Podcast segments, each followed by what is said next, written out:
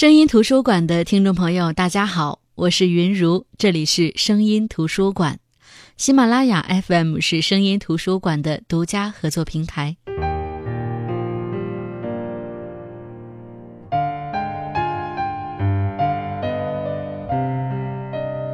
山河袈裟，这是一本书的名字。我一直以为能够起这样的名字，那这本书应该是一本非常好的小说。但是打开书，我就发现我错了，也差点因为心头的一点不快和开篇那篇如果沉不下心就读不下去的文章而放弃这本书。有多少次的读书都是这样，硬着头皮之后，才渐渐的在心底唏嘘，幸好当时没放弃。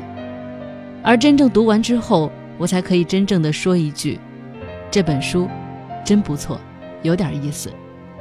今天就跟大家来分享这本书《山河袈裟》，作者是李修文。《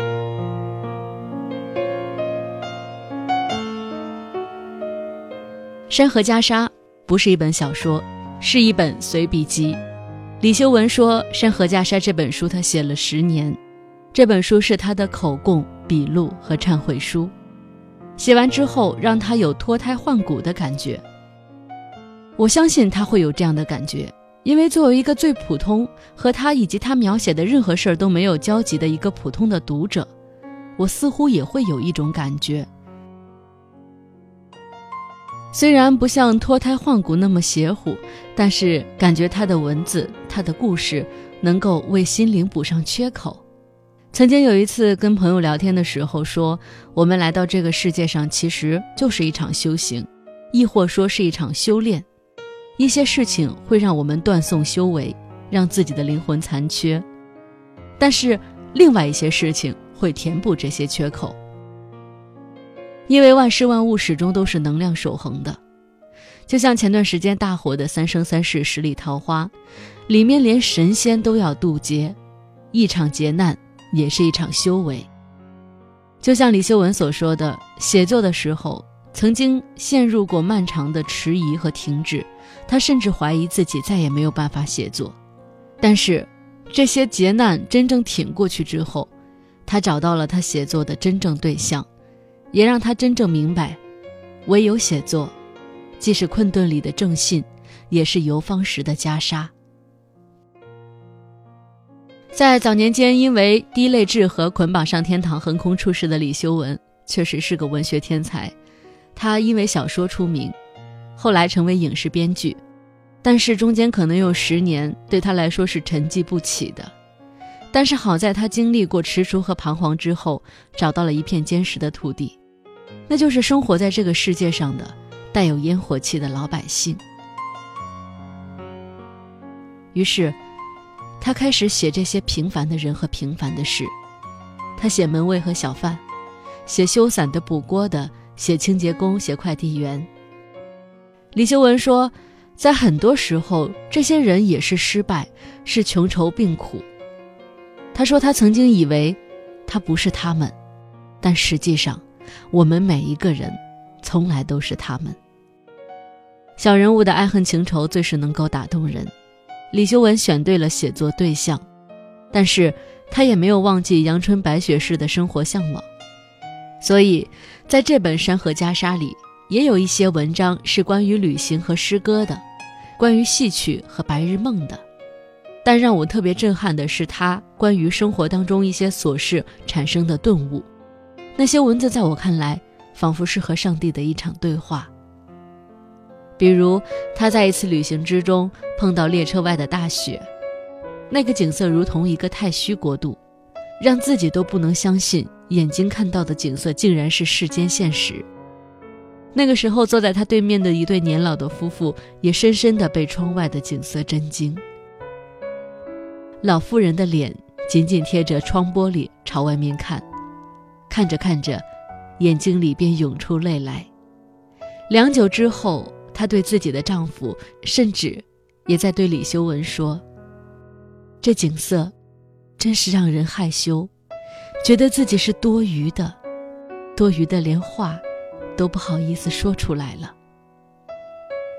李修文写这句话，他一记就记了十几年，也让他明白这世界上确实有很多时候是我们羞于说话的时候。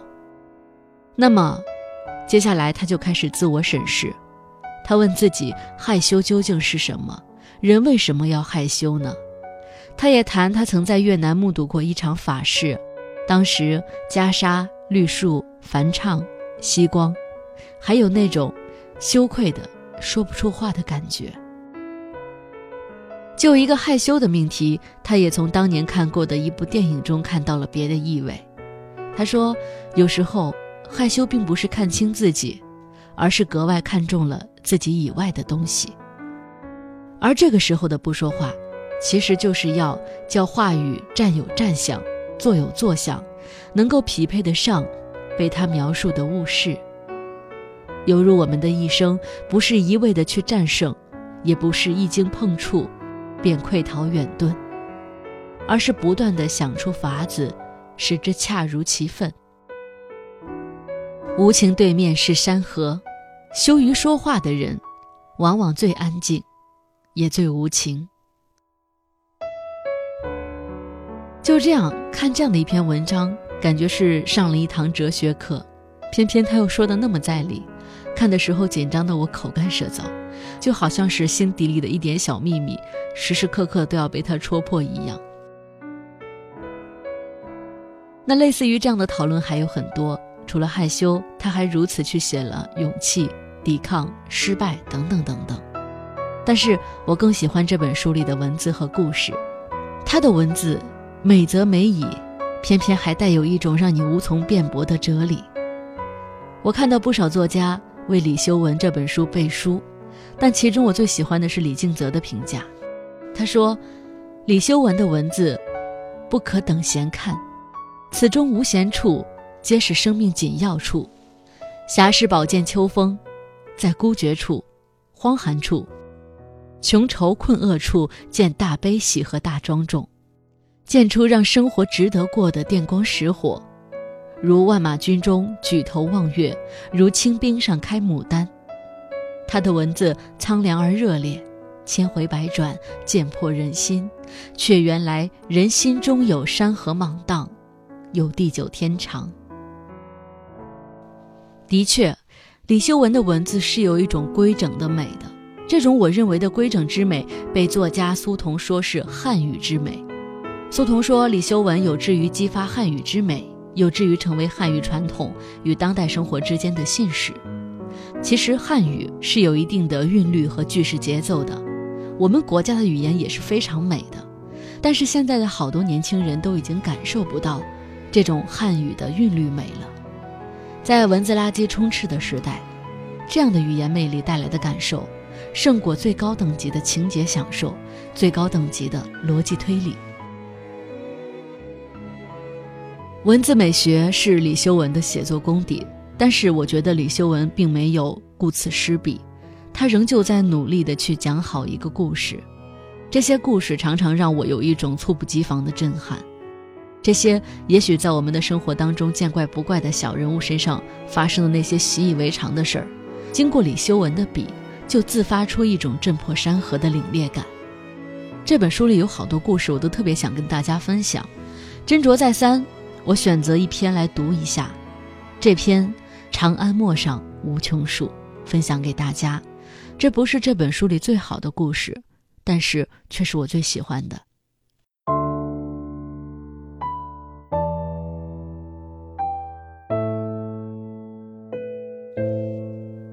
很长一段时间了，每天后半夜，我从陪护的小医院出来，都能看见。有人在医院门口打架，这并不奇怪。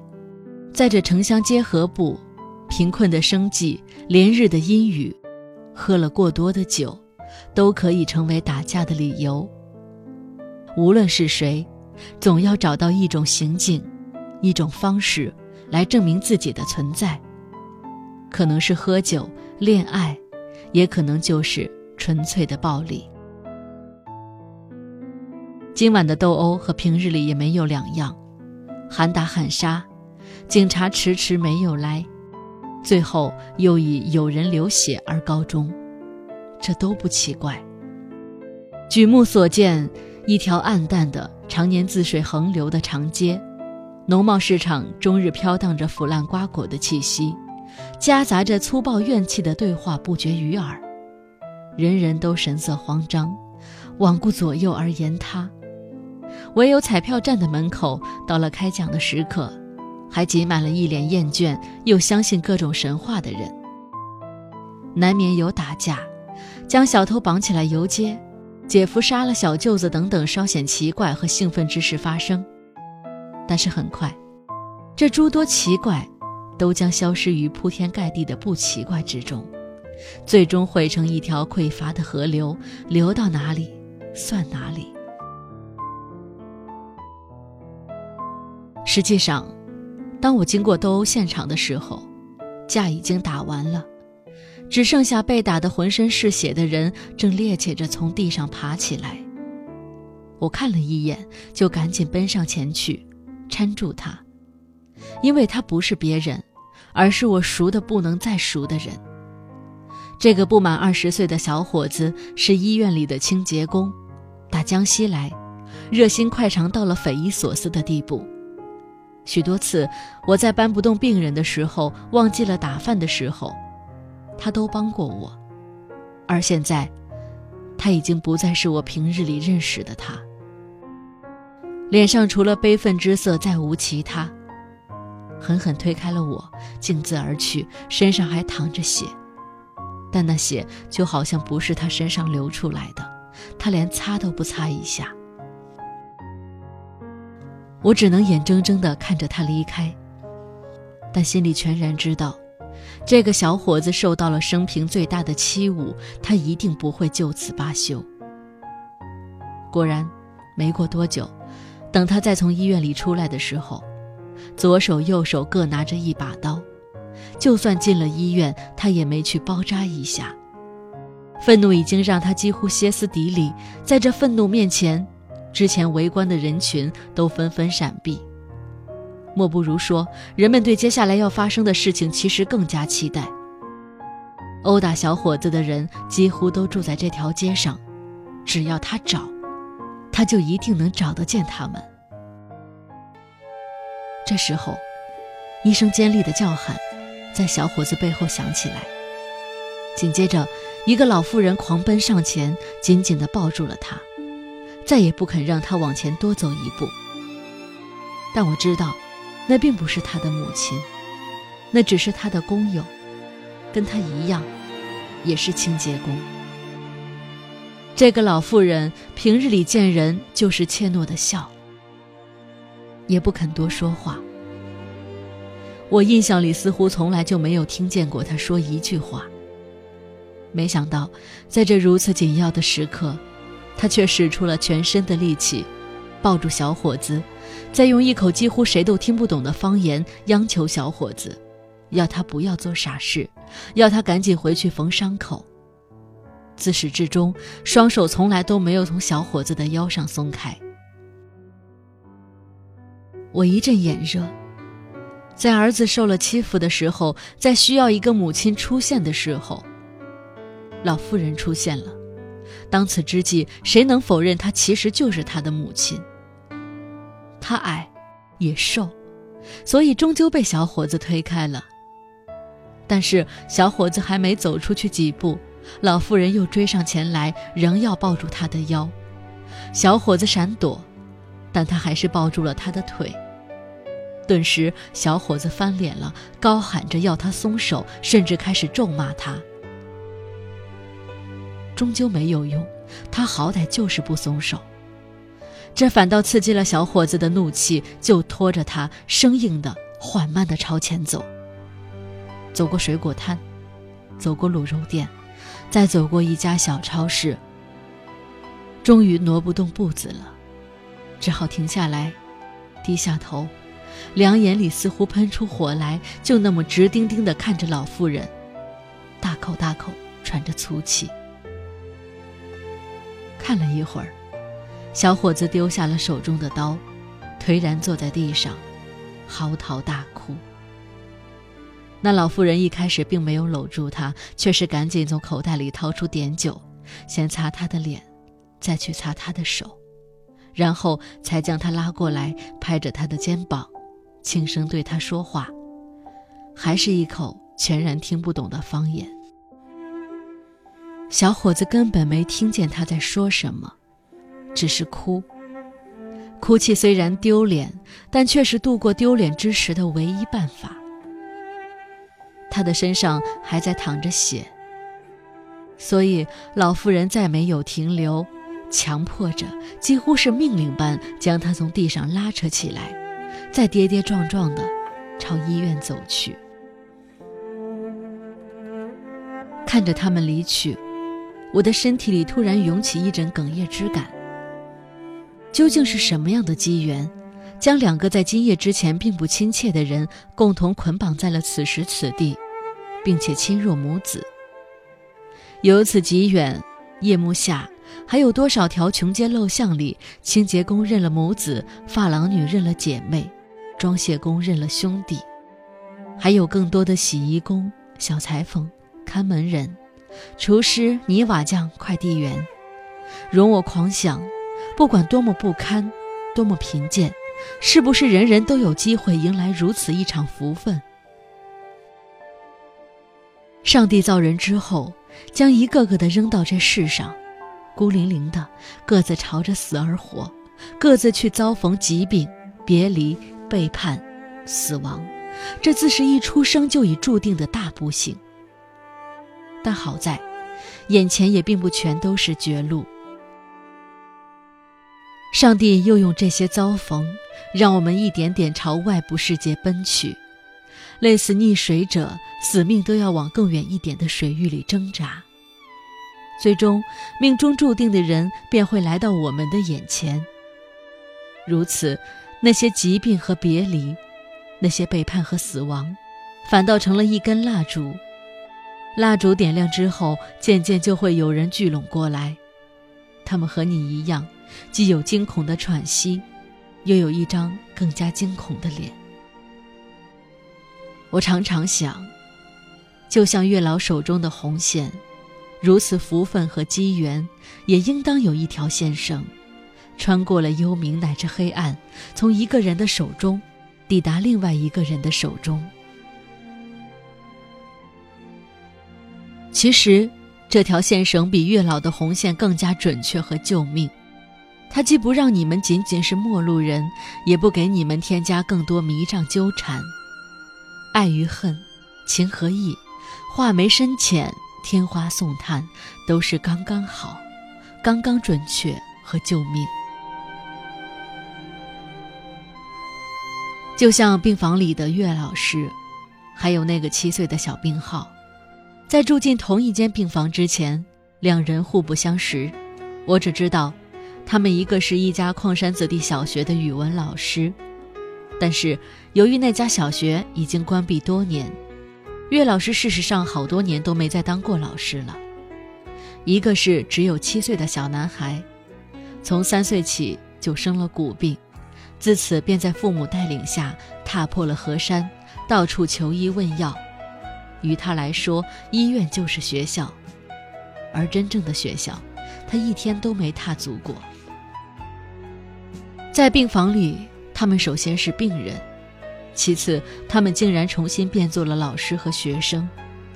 除了在这家医院，几年下来，我已经几度和岳老师在别的医院遇见。这个四十多岁的中年女子，早已经被疾病、被疾病带来的诸多争吵、伤心、被气折磨的满头白发。可是，当他将病房当作课堂以后，某种奇异的喜悦。降临了他，中年苍白的脸竟然出现了一丝红晕。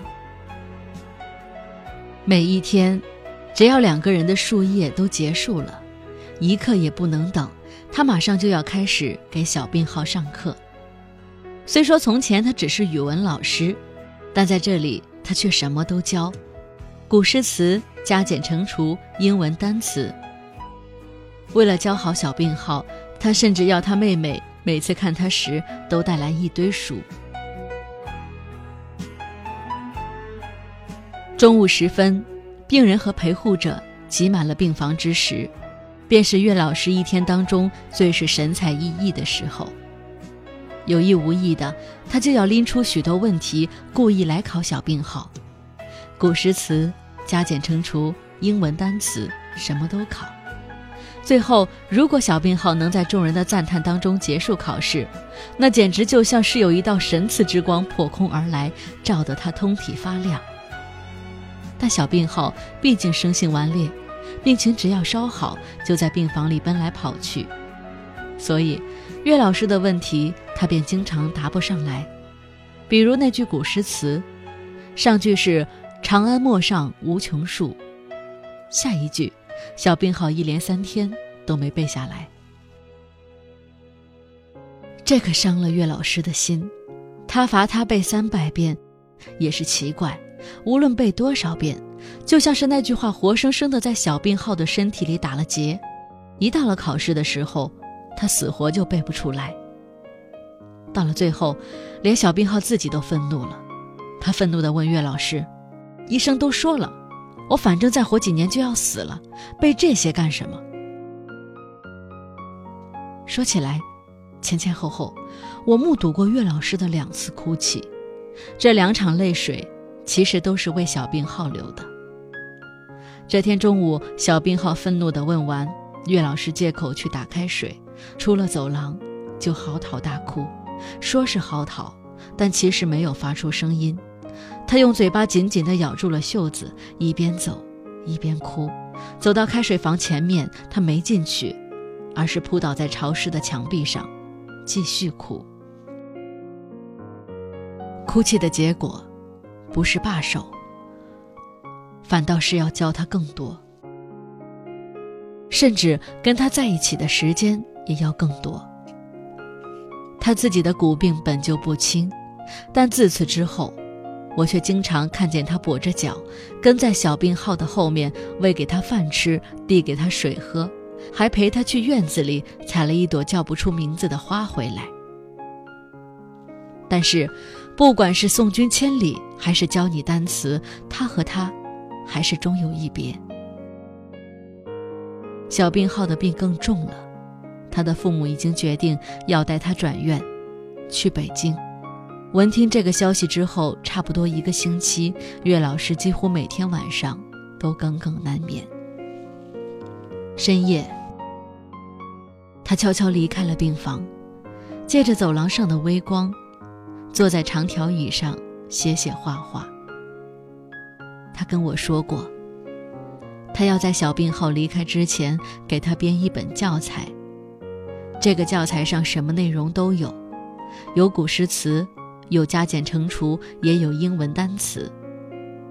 这一晚，不知何故，当我看见微光映照下的他，难以自禁的身体里再度涌起了剧烈的哽咽之感。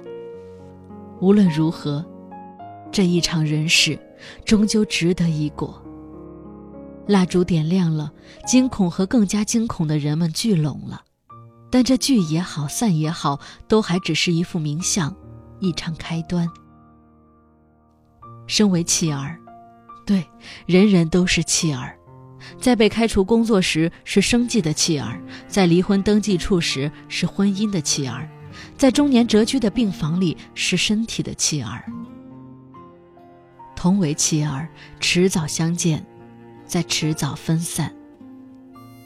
但是，就在你我的聚散之间，背了单词，再背诗词，采了花朵，又编教材。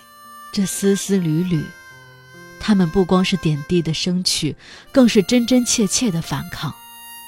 其实，是反抗将我们连接在了一起，在贫困里，去认真的听窗子外的风声，在孤独中，干脆自己给自己造一座非要坐穿不可的牢房。这都叫做反抗。在反抗中，我们会变得可笑、无稽，甚至令人憎恶。但这就是人人不能推卸的命。就像一只鹦鹉，既然已经被关在笼子里了，我能怎么办？也唯有先认了这笼子，再去说人的话，唱人的歌。哪怕到了最后，我也没有逃离樊笼。直到死亡降临，我仍然只是一个玩物。可是且慢，世间众生谁不都是在一生里上下颠簸，到了最后，才明白自己不过是个玩物，不过是被造物者当作傀儡，在一波未平一波又起的徒劳中度过，直至肉体与魂魄全都灰飞烟灭。但是，有一桩事情足以告慰自己：你并不是什么东西都没有剩下。你至少，而且必须留下过反抗的痕迹，在这世上走过一遭。反抗，唯有“反抗”二字，才能匹配最后时刻的尊严。就像此刻，暗淡的灯光，反抗漆黑的后半夜。岳老师又在用如入无人之境的写写画画，反抗着暗淡的灯光。他要编一本教材，使他充当线绳，一头放在小病号的手中，一头往外伸展，伸展到哪里算哪里。最终总会有人握住他。到了那时候，躲在暗处的人定会现形，隐秘的情感定会显露。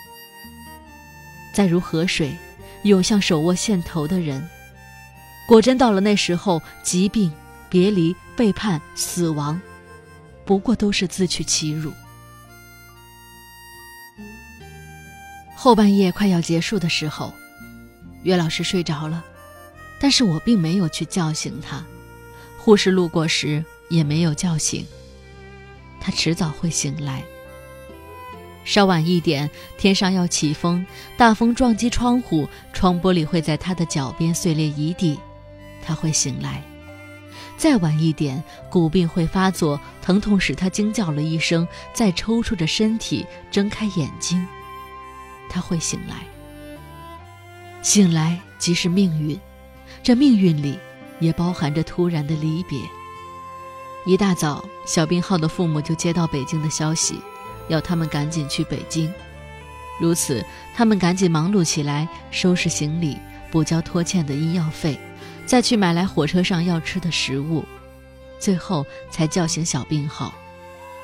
当小病号醒来，他还懵懂不知。一个小时之后，他就要离开这家医院了。九点钟，小病号跟着父母离开了。离开之前，他跟病房里的人一一道别。自然也跟岳老师道别了。可是那本教材，虽说只差了一点点就要编完，终究还是没编完。岳老师将它放在了小病号的行李中，然后捏了他的脸，跟他挥手。如此，告别便潦草的结束了。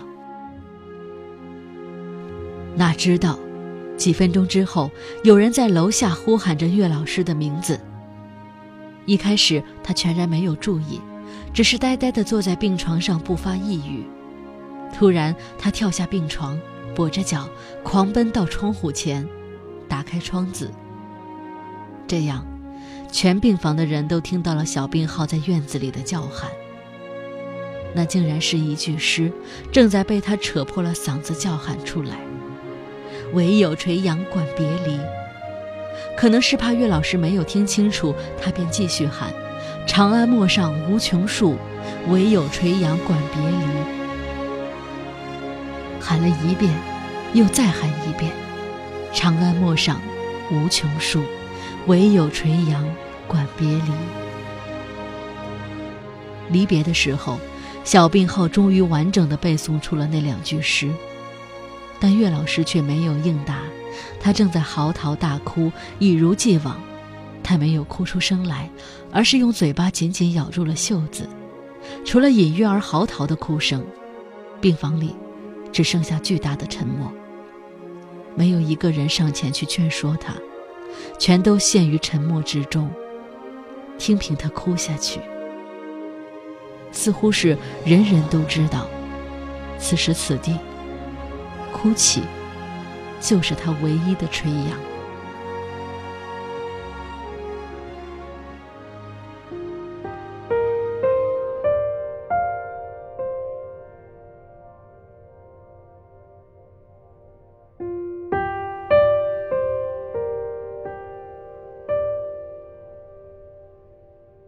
好的这就是今天的声音图书馆。今天跟大家分享的这本书是李修文的山河袈裟。在这本书里，李修文用尽笔墨记录了世间普通人的情感和尊严。因为比例不俗，我们读来就会有一种残忍的通透感。我想，对于一个行走在大地上的笔者来说，深有同感，会是对他莫大的鼓励。这是我真正推荐的书，一本值得读的书。好的，这里是声音图书馆。我是云如，我们下期再见。月亮悄悄蒙上一层纱，夜云悄悄拢起呀。曾经年少的我，曾经痴心这么想。如果有一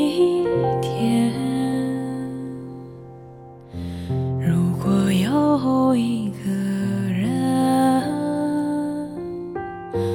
陪我一起看花开，陪我一起看流霞，我就想为谁。为谁唱起这首歌？一首少年的歌。